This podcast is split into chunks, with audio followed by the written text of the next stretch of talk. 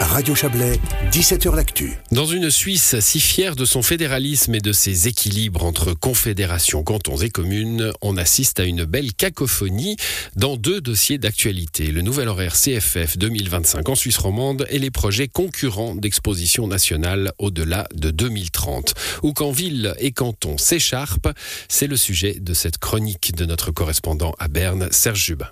Que n'a-t-on pas entendu dans la surenchère d'indignation et de colère, parfois teintée de mauvaise foi, des villes de Suisse romande contre le projet d'horaire 2025 des CFF D'accord pour dire que la Suisse romande paie 20 ans de retard dans l'aménagement de l'infrastructure ferroviaire, mais faut-il pour autant vouer aux gémonies un horaire qui renforce les liaisons vers Lausanne et promet des perspectives de progrès à condition de patienter encore un peu?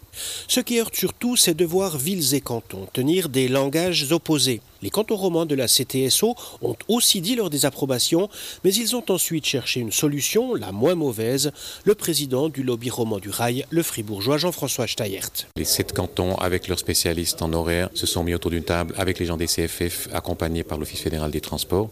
On savait qu'on aurait quelques couleuvres à avaler.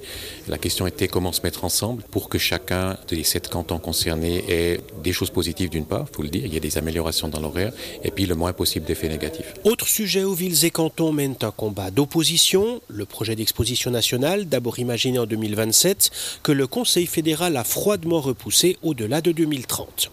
Trois projets sont en construction et concurrents entre eux. Deux émanent de cantons, Montagna avec les cantons alpins du Valais, de Berne, du Tessin, des Grisons et d'Oury, et Svirza 27 des cantons du nord-ouest de la Suisse, Argovie, Jura, Soleure et les deux Balles.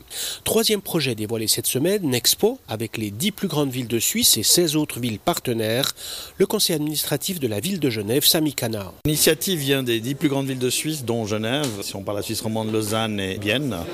Alors, je ne dis pas que toutes les communes de Suisse seront dans le coup. Je pense qu'il y aura effectivement une très belle diversité d'offres. Et comme Morges s'oppose au canton de Vaud pour le rail, Sion est membre de Nexpo alors que le Valais milite pour Montagna. Même chose pour Port-Entruy, partenaire de Nexpo alors que le Jura est intégré à Svirza 27. Face à un pouvoir de la Confédération qui se renforce, cantons, villes et communes seraient bien inspirés de chercher à parler d'une même voix, car à s'opposer à l'interne, ils continueront d'être tous perdants. Voilà pour cette chronique analyse de Serge Jubin.